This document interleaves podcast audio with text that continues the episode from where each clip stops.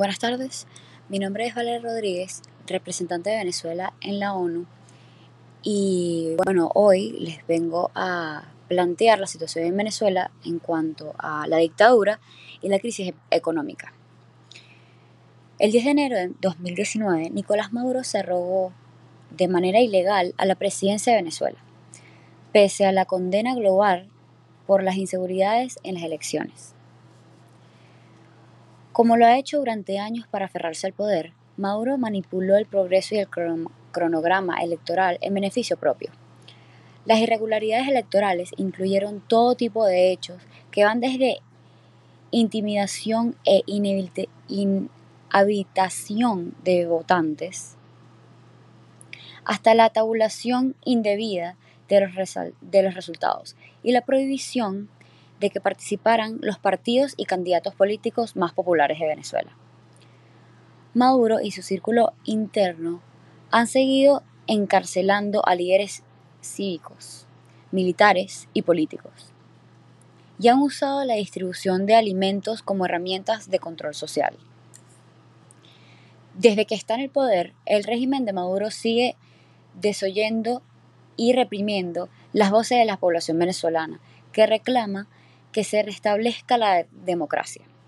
Maduro está desmantelando las instituciones democráticas, la economía y la infraestructura de Venezuela mediante el ejercicio abusivo del poder del Estado y entablando alianzas con otras naciones como Cuba, Rusia, Irán y China, que contribuyen a la represión del pueblo venezolano. Esto nos lleva a un país en crisis, ya que continúa el deterioro progresivo de la economía y los servicios sociales básicos. La crisis humanitaria se ve agravada por la pandemia del COVID-19, aún más, ya que más de 9.4 millones de venezolanos sufren desnutrición moderada a severa, lo que representa un tercio de la población. Según las Naciones Unidas, 11 millones de venezolanos han experimentado desplazamiento forzado. Más de 9 millones de venezolanos se han ido del país. Más del 90% de las familias indican no poder comprar alimentos suficientes y en promedio los venezolanos perdieron 24 libras de peso durante 2018. ¿Qué se espera para el futuro?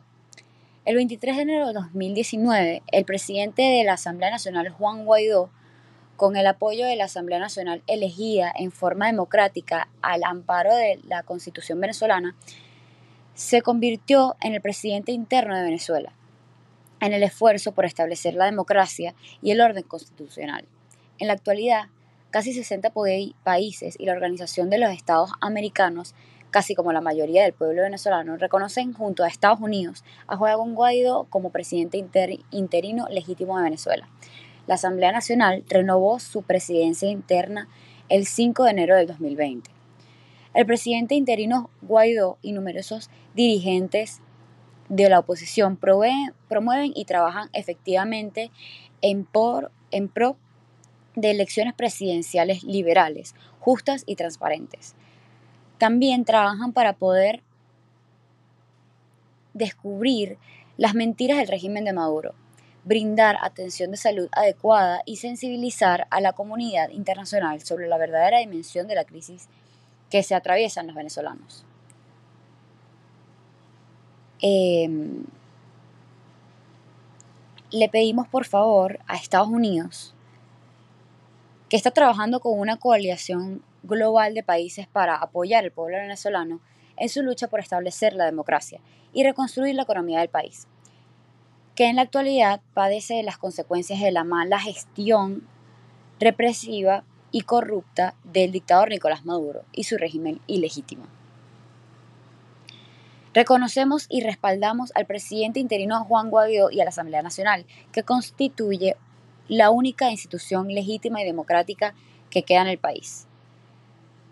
Eh, Estados Unidos aspira a que se produzca restablecimiento pacífico de la democracia en Venezuela.